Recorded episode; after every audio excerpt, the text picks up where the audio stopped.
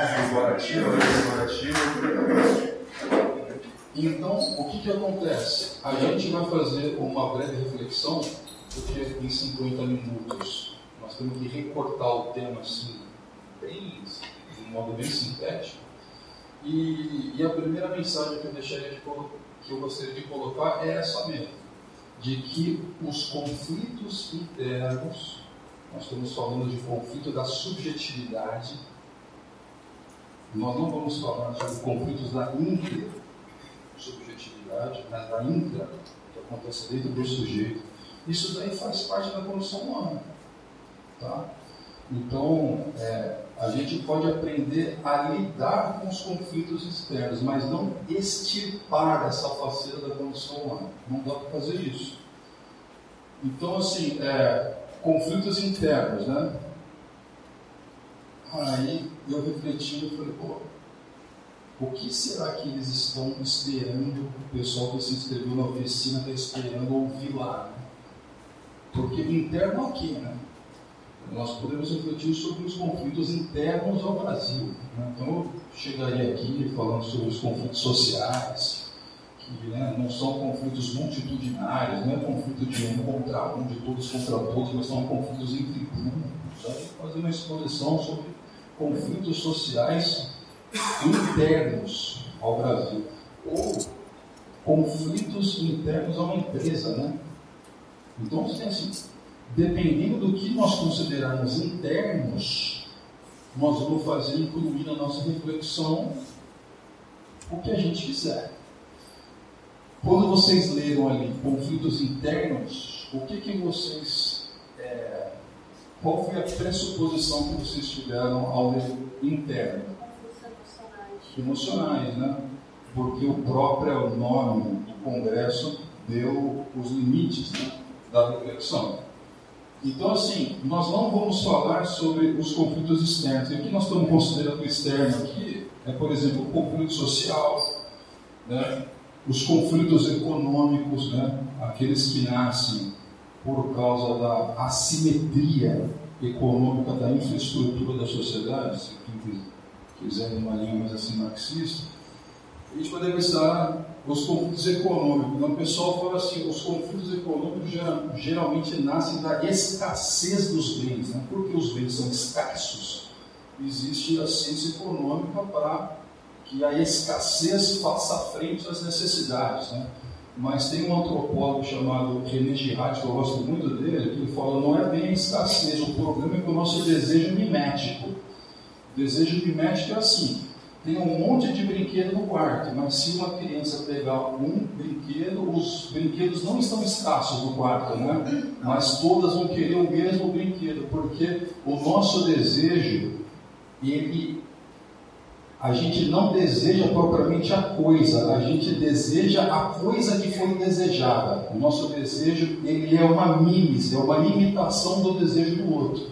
Então, dependendo de quem a gente tome como modelo para nós, nós desejaremos o que ele deseja. Na verdade, a gente, dese... a gente deseja ser o mundo. Entendeu? Mas que pena que nós não vamos falar sobre os desejos miméticos que causam os conflitos econômicos. Nós não vamos falar sobre conflitos internacionais, nós não vamos falar sobre conflitos intergeracionais que o nosso colega, não sei quem foi, você, né? Qual é o seu nome? Moisés. Moisés já estava falando aqui para mim sobre o desconstrutivismo de, já, de, do, do do Derrida, do do Foucault, de não sei de quem. Por quê? Porque, por exemplo, eu nasci em 1980. Eu nasci, como a Roseli falou ontem, na modernidade líquida, lá do Bauman. Eu nasci a modernidade, ou seja, as metanarrativas, as grandes explicações sobre o mundo estava assim, estava morta já, né? Estava acabando e já havia então uma pulverização de significados e sentidos, cada um fazendo a sua própria leitura da realidade de um, a partir de um perspectivismo muito grande. Entendeu? Não tinha mais aquele negócio, a ah, verdade. Eu já nasci numa coisa assim, a minha verdade, a sua verdade, a verdade do outro. Aí pega o meu pai, que é de uma cabeça moderna, com um moleque que nasceu em 80, que já é uma cabeça meio pós-moderna, vai rolar um conflito intergeracional. Sabe como é que é? Principalmente para a gente que, que a gente nasceu ali na meio que na. Né? Quando eu nasci, por exemplo, o. aquele filósofo francês lá, o. O. Mãos brancos às vezes. Depois eu lembro. Ele faleceu justamente no ano que eu nasci. O, o do existencialismo. Não, aquele que fala que a existência precede a essência. Eu esqueci o nome dele, mas deixa eu falar. Então, gente, nós vamos falar sobre esse negócio aqui, nós vamos falar sobre o conflito no eu. Tudo bem? O conflito na intimidade, na subjetividade. O que é legal de falar sobre coisa que faz parte da condição humana é que não precisa ficar explicando muito. Todo mundo aqui sabe o que é um conflito interno? Todo John Paul Sartre, tem cara? É do amigo Caminho. O Diana está batendo na cabeça, tá? Gente, todo mundo aqui sabe o que é conflito interno? Todo mundo aqui já teve conflito interno? Já? Sim. Também já. Então é sobre isso que nós vamos falar aqui. Gente, tudo isso daqui nasceu da minha cabeça, tá? Ah, meu querido, já disseram por aí, né? A originalidade está na arte de esconder as fontes. É isso. Então, eu sou super original porque eu não vou contar para você de Julie, tá? Isso daqui tem que ler um monte de coisa, você junta uma coisa na outra você tem a sua compreensão da realidade, que eu estou colocando para vocês a maior humildade, acreditando que vocês são maduros para é, aceitar, resistir a isso, ou seja, ler e compreender ativamente, fazer uma coisa crítica aqui, tá? Fiquem só com o que vocês acham que realmente é útil. Aí o que acontece, gente? Vamos começar a primeira pergunta. A conflituosidade em si, ela é algo positivo ou algo negativo? Né? A gente poderia essa... Aparentemente, inicialmente, parece totalmente negativo. Essa é a primeira pergunta. Eu vou começar com uns caras assim que falaram que até que era uma coisa legal. Não dá muito para saber se eles estavam dizendo que isso era positivo ou se era a estrutura da realidade que era dessa forma. Mas o Heráclito de Éfeso, por exemplo, esse cara é um pré-socrático. Ele nasceu, viveu antes de Sócrates, tá? Está lá, lá de Éfeso. Éfeso é a atual Turquia, né? O Heráclito de Éfeso, vocês já ouviram aquela história lá? Ninguém entra duas vezes no mesmo rio? Tem até um cantor que poetizou a filosofia de Heráclito dizendo assim, né? Nada do que for será novo do jeito que já foi um dia. Tudo passa, tudo sempre passará. Então assim, o Heráclito ele falou o seguinte: a única coisa permanente que existe é a impermanência. A única coisa que existe é o fluxo, é o movimento. E o que, que acontece? Ele dizia o seguinte: a guerra é a mãe da sociedade, dos homens, da realidade, seja lá o que for. Porque ele entendia que o fluxo era feito da polaridade de, de, de, de sabe aquela, aquele símbolozinho assim? Sabe? É alguma coisa meio assim. A, a própria existência doente não é doente da, da, da do, do espaço entre. A própria existência do ente, do ser, ela já implica no seu contrário, entendeu? O dia requer a noite, a saúde é doente, entendeu?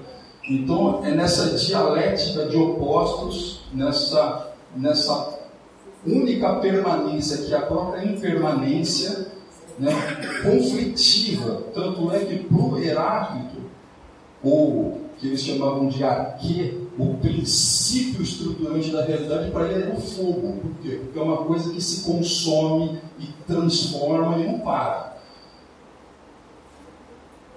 Por Darwin a gente sabe, né, que a própria, a própria evolução das espécies na leitura do Darwin, ela está fundamentada num embate, né? numa. Como é que a gente poderia dizer? Vocês que estudaram mais do que eu aí. Numa o que, que é mesmo? O Darwin ele, ele faz assim. Numa, numa, numa, às vezes eu meio que gaguejo, assim fica difícil. Olha, numa adaptação ao ambiente. Então, aqueles que estão mais aptos, eles se sobrepõem né, àqueles que não estão tão adaptados.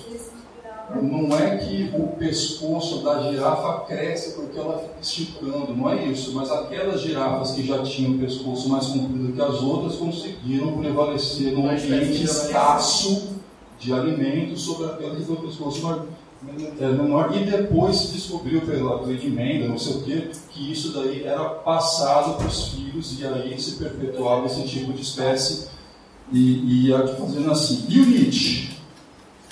O Nietzsche achava que o conflito era maravilhoso. Falava assim, o Nietzsche falava assim, ó, o conflito, o conflito é o seguinte, você ficar falando desse negócio aí que tem que é, valorizar, respeitar aqueles que pessoas que estão em condição de mais fragilidade, isso daí o negócio é moral de escravo. Moral de escravo quer ficar defendendo quem está fraco. Isso daí corrompe a virilidade, corrompe a força do ser. Porque para o Nietzsche é o seguinte, a vida, a vida ela é você conseguir é, ultrapassar uma resistência. A vida é feita disso. A vida é feita de uma ultrapassagem, aquilo que te resiste. Então, pela imposição da força, da vontade, da força, você consegue passar as resistências e você vai então superando. É, e a vida é feita disso mesmo. Né? Não que ele tenha é, pretendido que acontecesse isso, mas a gente sabe que aquele livro compilado pela irmã dele, Vontade de Poder, acabou dando base ao regime do social, do nacional socialista que a gente conhece como nazismo, né? porque acaba sendo, né? Então, assim, existe toda uma leitura, eu quero só que vocês saibam disso, existe toda uma leitura que não só vai vai afirmar a existência da conflituosidade, como vai valorar, valorá-la positivamente. Agora, tem uma leitura que não é tão assim, é, que não festeja tanto assim a existência do conflito. Eu acho, não sei se vocês estão de acordo ou não comigo, eu acho que uma concepção é, teísta cristã que é a nossa cosmovisão, a nossa visão da realidade, ela se alinha mais com uma posição assim que olha para o conflito e põe um sinalzinho negativo nele. A gente não é tão assim celebrante da conflituosidade como estrutura da realidade e tal. A gente olha e a gente sabe o seguinte, que no princípio havia um cosmo, diferentemente das, das civilizações circunvizinhas lá do lá do Israel Antigo lá, para a gente não é um caos originário que virou um cosmo depois, é o contrário. Primeiro era um cosmo feito por Deus, que por causa do pecado, não é isso? Deu uma caotizada. Não é que virou caos puro, mas deu uma embaralhada na coisa. Então a gente parte de um cosmo vocês sabem disso daqui no grego, a palavra cosmos, no grego ela quer dizer ordem, mas também remete à beleza. Por isso que as mulheres gostam de usar cosméticos. Está na origem, está na etimologia da palavra cosmético, porque tudo que está em ordem, né, parece que fica mais, fica mais bonito. Até aqui.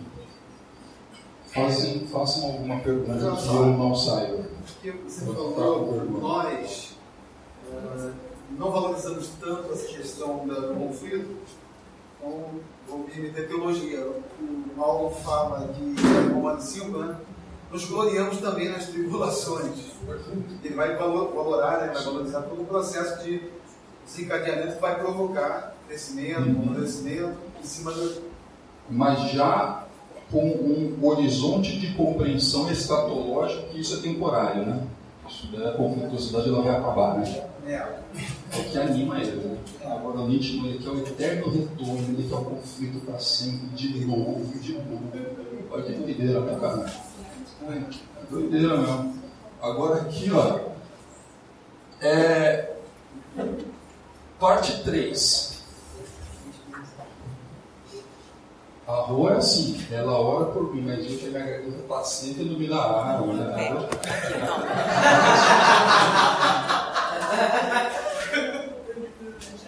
Obrigado.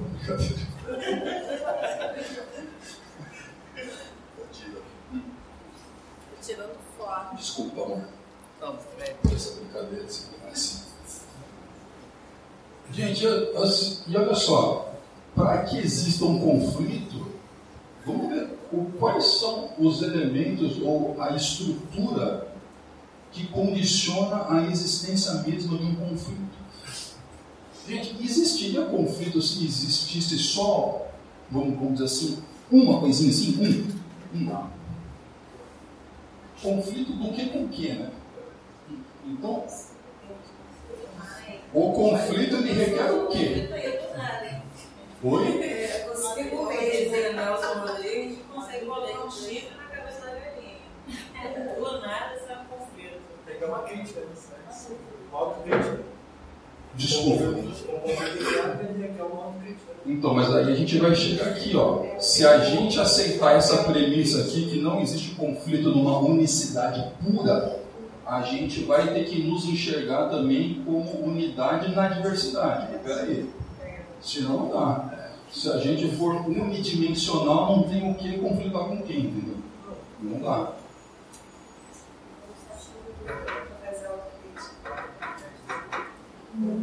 Mas peraí. Olha aqui, ó. Aqui. A pura unicidade, a singularidade de um. Existe como ela ser. É, é, existe como ela estar em conflito? Não dá. O conflito requer uma pluralidade. Requer uma pluralidade. Ou mesmo dualidade. Uma pluralidade. Mas uma pluralidade, presta atenção, hein? Por exemplo, eu. São só metáforas, tá, gente? Mas, por exemplo, tem como eu estar em conflito com uma pessoa que está lá na China agora? Não dá. Então, assim, é uma pluralidade, por exemplo, existência de, de dois entes, mas eles têm que ser comensuráveis, eles têm que estar dentro do mesmo mundo, entendeu? Tem que estar dentro da mesma coisa. Por isso que tem que ser uma diversidade, mas ao mesmo tempo uma unidade. Unidade na diversidade. Tem que ser mais de um, mas ao mesmo tempo eles têm que estar dentro de uma é mesma tessitura de realidade, né? Senão não tem como conflitar. São dois, mas não participam da mesma realidade. Então tem que ser diversidade, mas ao mesmo tempo formando uma unidade. Existe uma unidade, uma. Tenho certeza que quando vocês se inscreveram, vocês vão achar que a gente ia falar essas coisas. Desculpa, gente. Desculpa, tá? Da próxima vez eu não vou fazer isso com vocês. Mas tranca essa porta aí, velho. Não deixa ninguém sair, não. Vem aqui comigo, ó. É... O que eu estava falando, né?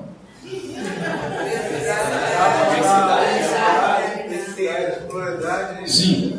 Ah, existe unicidade pura? O problema é esse, isso não existe.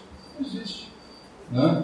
O pai do, do atomismo, o Leucipo, depois o Demócrito, que ia criar essa palavrinha átomo, eles acreditavam que um átomo era algo, a própria palavra quer dizer isso, indivisível. Mas a gente sabe que o próprio átomo existe nele realidade subatômica. Não. Ele não é uma unidade pura, entendeu? E aonde a gente encontra pela primeira vez essa estrutura aí que é uma unidade na diversidade? Aonde que a gente encontra isso?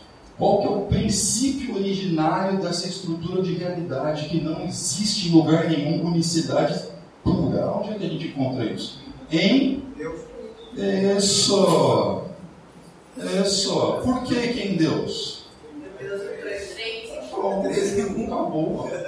Então, o que os filósofos ficaram que nem doidos durante não sei quantos séculos, um insistindo na, univer, na universalidade e outros insistindo na singularidade, o teísmo cristão, inteligentíssimo, e vocês fazem parte dessa inteligência maravilhosa, porque vocês são lindos, descobriu na própria, no próprio ser divino a unidade na diversidade. Porque como vocês vão bem falaram, Deus é um, mas ele também é três o quê?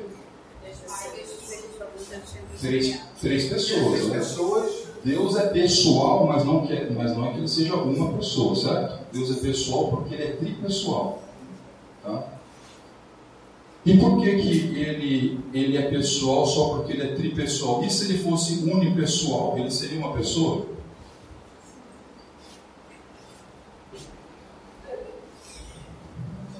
Ele seria uma pessoa se ele fosse unipessoal? Antes de fundar o mundo, essa unipessoalidade, ela falaria com quem? Ela amaria quem? Ela se relacionaria com quem? Com nada. Então, a unipessoalidade, ela não existe. Se Deus fosse unipessoal, ele seria um objeto, na verdade. Então, a interpessoalidade é que é a condição de possibilidade da pessoalidade de Deus, porque ele eternamente é relacionável, porque ele carrega o outro dentro de si. Olha que coisa bonita. Filosofia não vai chorar, viu? Eu estava pensando nisso aí ontem. Chorei no negócio de filosofia. Eu estava pensando nessa questão, de, nessa questão de Deus ser três, porque ele diz Isaías, né? A quem enviarei? Ou seja, eu sou um. E quem há de ir por nós? Também façamos o homem, né? Também em Lucas, o Pai, o Filho e o Espírito Santo aparecem, juntos. Mas tá, é, tá bom, gente, aqui? É o suficiente, né? E aí, quando ele vai criar, ele cria algo que tenha um, é, alguma relação de semelhança com a própria o ser dele. Então, ele cria o quê? Ele cria um universo. Então, o universo é unidade na diversidade. Então, é feito de um monte de coisa, mas forma uma coisa só, né? Então, é isso. Então, ele forma o cosmo. Do macro ao micro, hein? E aí, se você dividir o micro, micro, micro, micro, você nunca vai chegar numa mônada de Leibniz, uma coisa puramente simples. É complexidade infinita para baixo e para cima, não tem fim. Assim. A, a complexidade nunca para, entendeu? Não tem um elemento simples, porque a própria realidade fundante do universo é complexa. É existente. Né? Foi existente. Aí ele cria a pessoa humana, né? Certo? E aí não seria estranho, na verdade, é, faz uma consequência lógica que o ser humano também é uma unidade na diversidade. Ele é um, mas nele ele, ele é ele existe numa multidimensionalidade. Ele existe em muitos aspectos de realidade. Só que ele é um como o Pontilho te falou, o ser humano é uma unidade indivisível.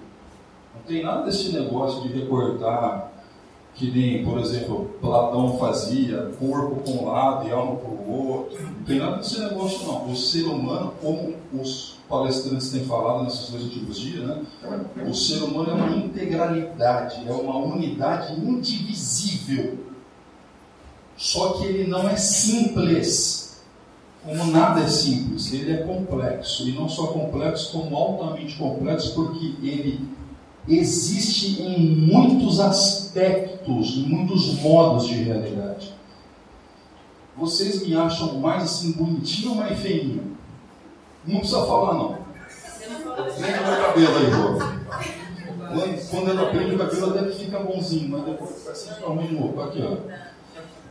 Por que, que vocês falam assim, ah, ele é bonitinho, ele é feio, seja o que for? Porque vocês vivem num aspecto estético da realidade. Olha o nível estético que vocês vivem. Só que vocês nem percebem, porque vocês são uma unidade. Vocês olham para mim e falam assim, estou perdendo tempo. Ah, essa relação de utilidade com a vida, para saber o que é útil e inútil, é um aspecto econômico da realidade. Vocês podem estar olhando para o meu rosto assim, uns com uma carinha assim, outros serizinhos assim, e a cabeça está no mundo da lua. Por quê? Porque vocês vivem tanto o aspecto perceptivo da realidade quanto imaginativo da realidade. Então, vocês são uma riqueza maravilhosa, feita de altíssima complexidade. Se nós fôssemos um origami na mão de Deus, seríamos o origami com o maior número de dobrinhas e detalhes. Então, abrindo o origami, o leque, a gente percebe pelo menos 30 níveis de realidade. Agora, ó, a gente não pode pegar esse negócio aqui e publicar texto depois que o livro está saindo, hein? Senão, ah, pô, deixa pelo menos eu colocar meu nome antes, hein? Não é não? Coloca no blog lá, né? Aí, pô, segura a onda aí.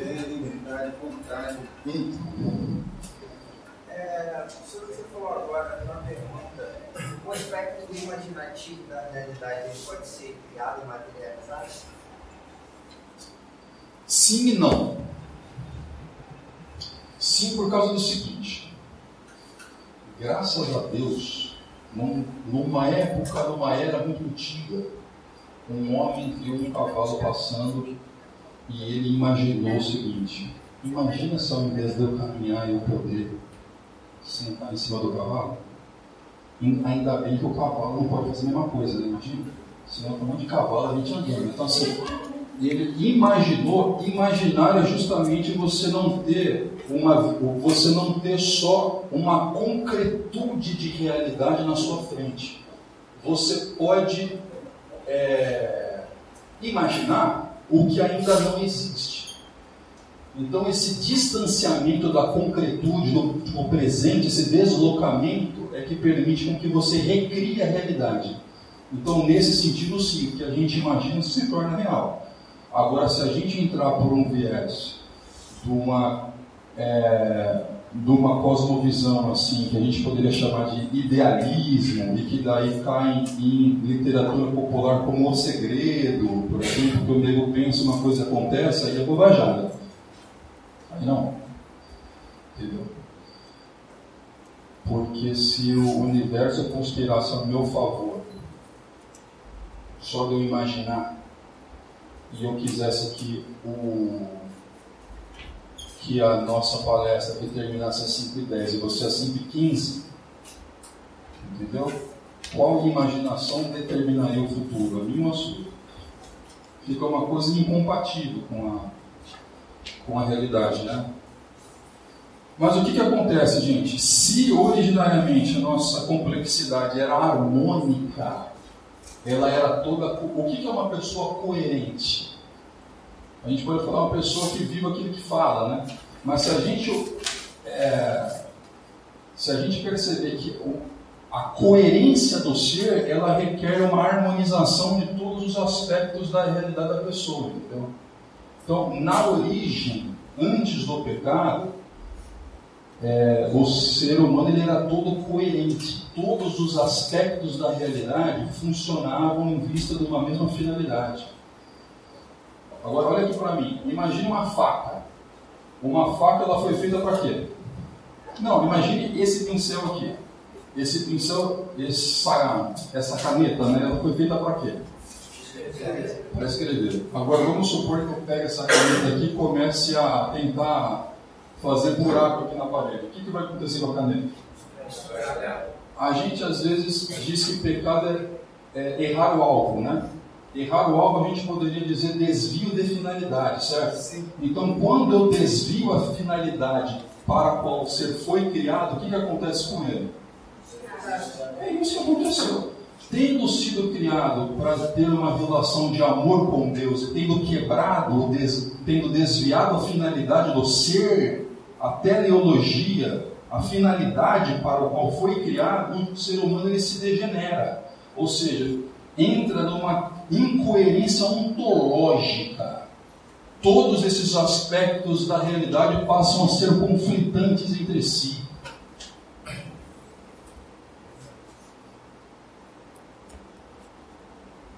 Você sabe quando você mesmo gosta daquilo que você mesmo fala? Eu estou assim. Estou gostando do que eu não estou falando. Que coisa feia, né? Mas eu estou. Né? Que falando. Tem que botar tudo no livro.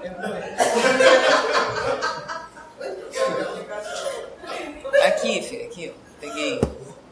Ai, ai, viu? Igreja é um negócio bom demais, não é? Porque a gente pode viver essa diversidade na unidade do corpo. A igreja também é uma complexidade. O olho tem que funcionar, a boca tem que funcionar, o pé tem que funcionar, tem que funcionar. Pô. Entendeu?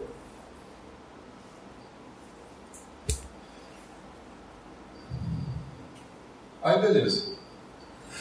Eu acho que o coração da oficina de hoje, eu acho que esse negócio aqui, tá? Sinceramente. Vou fazer até um formato aqui de coração para vocês, tá? Que se não quiser entender mais nada, eu acho que isso daqui acho que é bem legal, né?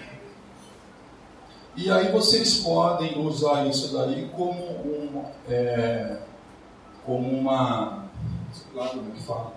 Aí vocês podem criar aqui conflito do que com o que você quiser, pô. E cria aí o que você quiser criar. Pode ler pelo menos para Não é? Tem algumas palavras que eu fingi que eu pus e não coloquei, pra vocês vão entender.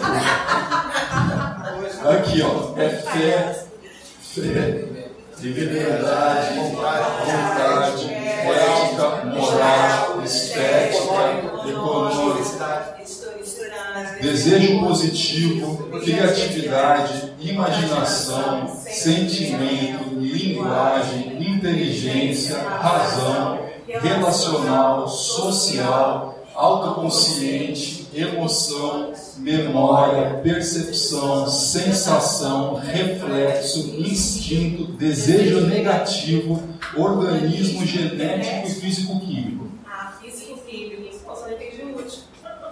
Agora sim, hoje não é dia da gente explicar, né? Seria legal a gente falar sobre cada um dos 30, né? Entendeu? Mas assim, ah, você está falando, você só chegou a 30 porque você está reproduzindo a mesma coisa, por exemplo, ética e moral. Não. Desculpa, tem que sentar aqui. Não. Pode haver sim conflito entre ética e moral. E esse é um dos maiores conflitos que a gente pode ter. Cadê? Ética e moral está aqui, ó. Moral é o seguinte, todo mundo tem, tem senso moral, né?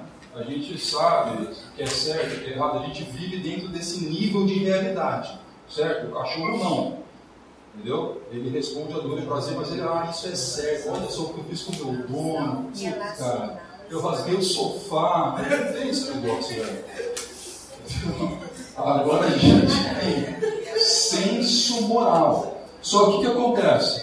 Moral também é compreendido como os valores e as normas de de comportamento existente no estrato social. Social.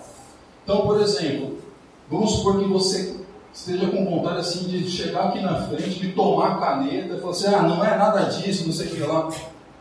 Moralmente dá para fazer isso? Vocês vão sentir assim uma, uma certa limitação no agir por conta de um senso de moralidade socialmente construído. Não é que chega a ser antiético, é só moral.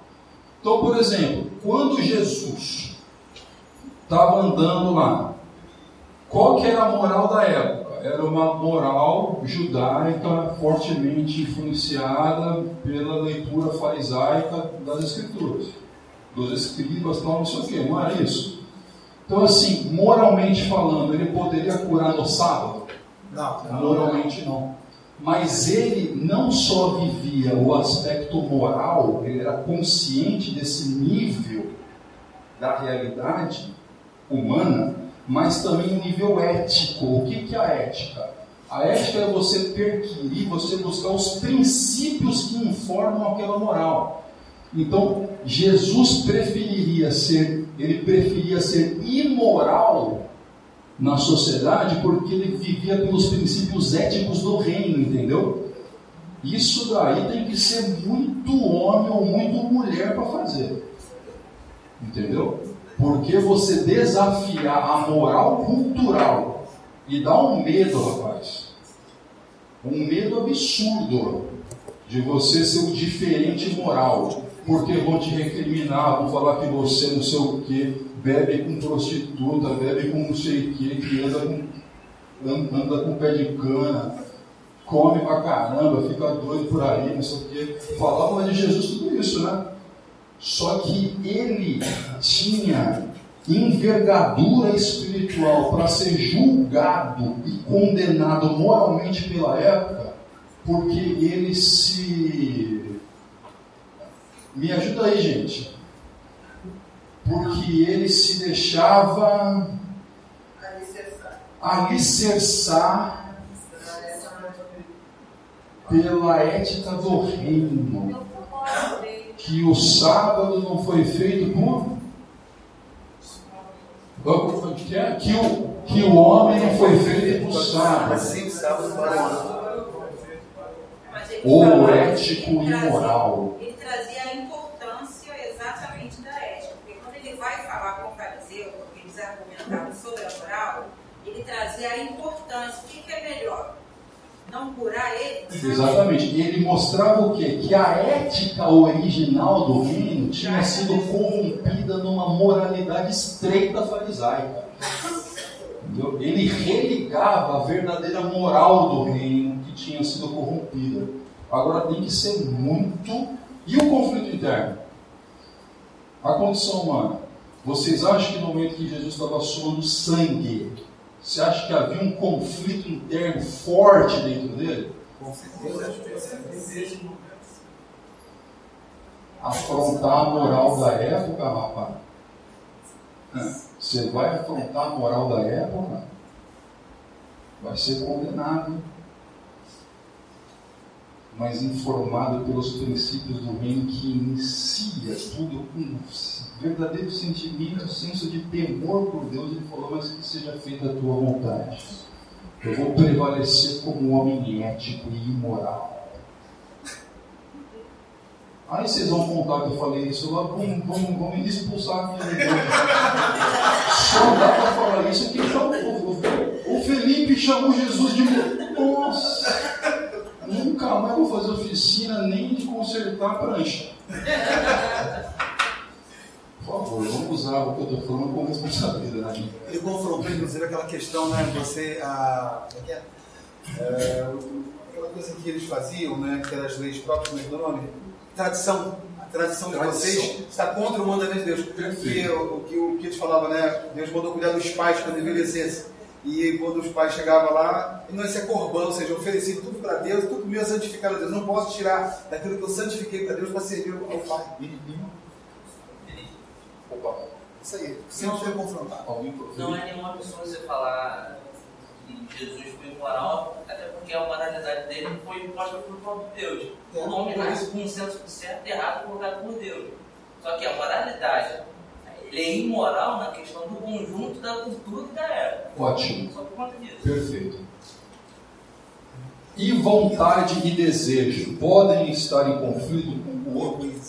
Não Gente, a vontade, ela aterriça em uma consciência não só dos fins almejados, quanto dos meios necessários para atingir o fim. Isso é vontade. Ah, eu tenho vontade de virar médico, mas assim, tipo, imaginando. Aí o desejo, de repente, assim, não. A pessoa tem vontade quando ela é consciente do fim, mas ela aceita a realidade dos meios. Hein? Aí ela tem vontade daquilo, tem um assentamento na razão muito forte. Por isso que a vontade é uma coisa estável, mais estável. E o desejo? O desejo da massa, né? Então, assim, eu tenho desejo, quer dizer, eu tenho vontade, eu tenho vontade de ficar magrinho, assim, sabe? Tenho a vontade de não ser caro, não sei o. Mas eu tenho essa vontade. Só que eu tenho desejo, eu tive desejo hoje à tarde de comer um pedaço de bolo. Entendeu? Então, o desejo, quase sempre por causa da sua precariedade, no sentido de oscilação, de não resistência, ele entra em conflito com a vontade. Isso daqui é muito óbvio, né? Percepção e imaginação também podem estar em conflito. Vocês podem estar me percebendo, mas imaginando outra coisa. Então vocês estão divididos, vamos dizer assim, que é uma coisa menos forte, né? Gente, moral e instinto não precisa nem falar. Né? Moral instinto. Fui na academia hoje cedo, eu fui. Eu fui na academia hoje cedo. E aí, enquanto eu estava fazendo um exercício físico, tinha uma, tinha uma uma moça fazendo um agachamento bem abdominal. Aí o meu instinto. Vocês estão falando como se eu fosse um ET, cara. Ainda bem que sou só eu. Você é muito árvore. Árvore. pelo olhar e a mulher pelo ouvir. João de Barro. Mesa. Aí são lindos. Olha aí, ó. Já estava fazendo exercício físico aqui. Aí veio o filho. Olha, não olha. Olha, o instinto, o desejo é de olhar. assim, assim, sabe? Assim, para não dar para ver que eu Mas assim, entra em conflito com a moral Talvez, mas entra em conflito com uma coisa muito maior, entendeu? Que é o vínculo profundo, a palavra empenhada de amor por essa mulher maravilhosa aqui, ó. Entendeu? Mas o conflito existe. Se a gente negar a existência do conflito, pô, aí não tem nem por onde começar. Né? Aí é melhor ir para o clube, passear, fazer outra coisa. Tem um pastor que me deu uma frase maravilhosa para essa. O primeiro olhar ninguém evita, mas o segundo você pode e deve evitar. O segundo já não precisava, né? Isso sentimento incentivista. Então, pode entrar em conflito não só entre os aspectos da realidade entre si, mas dentro do mesmo aspecto. Por exemplo, eu posso ter sentimento ambivalente por você. Eu posso gostar de você e te odiar ao mesmo tempo. Isso daí é lindo, porque você tem uma ambivalência. No mesmo extrato de realidade, você é ambivalente nele mesmo. Não precisa nem ir para outro. Beleza, hein? Ô, gente, eu vivi muito conflito, vivo também meus conflitos. É, é o seguinte: respostas erradas. Resposta errada é você querer se mutilar. Mutilar é o seguinte, ó, que nem o Orígenes, que é um dos pais lá da época da patrística, fera de teologia, tem algumas coisas que ele falou que a teologia ortodoxa não concorda, mas o cara era sério. E o que acontece? Como ele tinha é, instinto, sentimento sexual, ele se emasculou. Ele tirou o órgão dele na tentativa de assim, estipar o desejo. Então, assim, isso não é legal. Por quê? Tudo isso daqui é coisa de Deus, entendeu?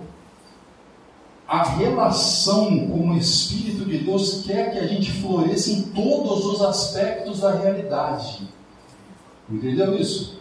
É o ser inteiro que se desenvolve. Não? Em coerência consigo mesmo. Isso daqui é saúde total, é a saúde positiva, a saúde holística. Esse é o sim de Deus para o ser humano, em Cristo Jesus. Que estava tudo conflitivo e desorganizado, incoerente entre si mesmo, isso vai se harmonizando de dentro para fora. Entendeu? Todos os aspectos vão se encaixando e a pessoa vai ganhando aquela justiça. Ser justo é estar de acordo com a finalidade para a qual foi criada. Não dá para estar de acordo com a finalidade para a qual foi criado se eu corrompi tudo. Então, é, a devolução da, do modo de ser humano em coerência consigo mesmo para que ele possa cumprir o alto propósito para o qual ele foi criado. Aí, pô, por exemplo, mutilação é assim, ó. Como a emoção entra em conflito com outra coisa, então quero extirpar a emoção, como os estoicos faziam, por exemplo. Através da apatia, da extirpação da emoção, eu não vou mais viver o conflito da emoção com outra coisa. A vida, a boa vida, a vida nobre do estoico, lembra que o apóstolo Paulo, lá em, lá em Atos, ele estava no Areópago falando com estoicos e epicureus. Eu fui no Areópago com a no ano passado. O estoico é esse cara aí, entendeu? Tanto o sentimento de qualquer coisa, é, falou em emoção, patos, por isso também patológico, você vê que a raiz já indica a negatividade da própria coisa. E ele fala, eles tentavam extirpar isso. Entendeu? No platonismo, por exemplo, o corpo era visto como cárcere da alma. A grande virtude, finalidade última, a maior bem-querência da vida humana seria abandonar o corpo para que o espírito finalmente habitasse numa realidade pura e perfeita. O cristianismo ele desvaloriza o corpo? O cristianismo também é religião da matéria. Tanto é que nós está prometida a ressurreição do corpo. O corpo, a corporeidade não pode ser de forma. Agora, gente, esses dramas podem adquirir níveis absurdos, tá? Esses conflitos podem ganhar estruturas dilemáticas. Dilemáticas é quando você priorizando um vetor ou outro vetor, a coisa fica ruim do mesmo jeito. Sabe aquela história que tem que escolher entre dois filhos? Quem é que. Estrutura conflitiva dilemática, uma coisa assim, é complicadíssimo, chega em níveis agônicos que a pessoa entra num pico de ansiedade, pânico e pode mesmo chegar ao suicídio por não aguentar ficar no epicentro de um conflito desse daqui, cara. Vocês estão entendendo ou não? Sim. E imagina o nível da dor, do drama daquelas pessoas que pode, que pode ser eu, que poderia ser eu, vocês, que vivem aquele conflito entre a autoimagem, o autoconceito e a determinação orgânica sexual. Entendeu?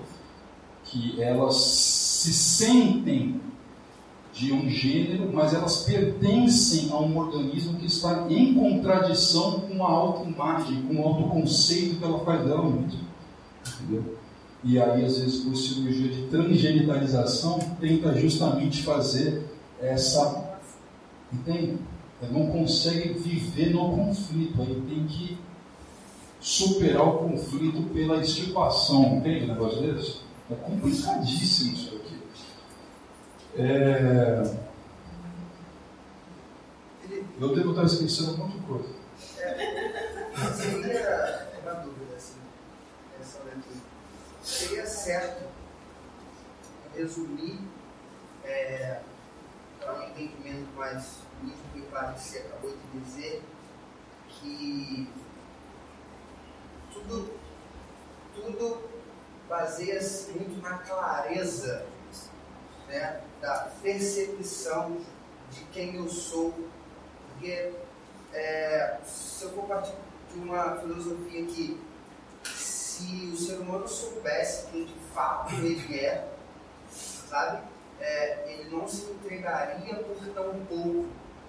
Pela falta do conhecimento de quem eu sou ou para que fui criado, eu acabo uh, é, me deixando uhum. ser conduzido e controlado por influências externas, né? Se, se, o ser humano soubesse o valor que ele tem, ele não se entregaria por tão pouco, ele não se entregaria por um relacionamento abusivo, ele não se entregaria para programas ruins que formam uma mentalidade que vão formar suas ações, Uhum. ele, ele não se entregaria ah, para ambientes, para amizades, Ajuda bastante. Mas olha aqui, ó. A, a autoconsciência, né? Que é mais do que ser, é saber que é, né? é uma copresença, está presente duas vezes. A cadeira está presente, mas ela não está copresente, ela não está diante dela mesma. Essa autoconsciência que se sabe que é alguém, ela faz parte de um dos componentes. Mas não é por saber quem é que eu vou evitar, sim, 100%, embora seja muitíssimo importante, não vou evitar 100% a essa questão aqui, porque a própria autoconsciência, ela é feita numa relação que ela não é pura, entendeu? Por isso que o bebezinho, quando ele ele é pequenininho, ele fala assim para mãe dele, o, o neném quer mamar, ele não fala? Ele não fala eu quero mamar, ele fala ele, o neném quer mamar, porque antes de eu ser um eu, eu preciso me captar como um tu seu. Eu me faço pelos seus olhos primeiro, por isso que há sempre um descompasso entre a realidade do ser e a autopercepção, a autoimagem, o autoconceito. Existe uma existe uma uma sintonia aqui, por isso que a gente tem que aceitar pela fé quem nós somos, entendeu? Em Deus, porque pela autoconhecimento isso não é possível fazer. Nós temos mais um minuto, mas foi bom você tocar nesse ponto, porque a condição humana é feita de oito facetas e a gente está olhando só uma delas, que são os conflitos internos. E esse conflito interno dialoga com outras seis aspectos da condição humana. Sete. Dentre eles, a questão identitária do que eu sou. Não dá para mexer em um sem tocar nos outros.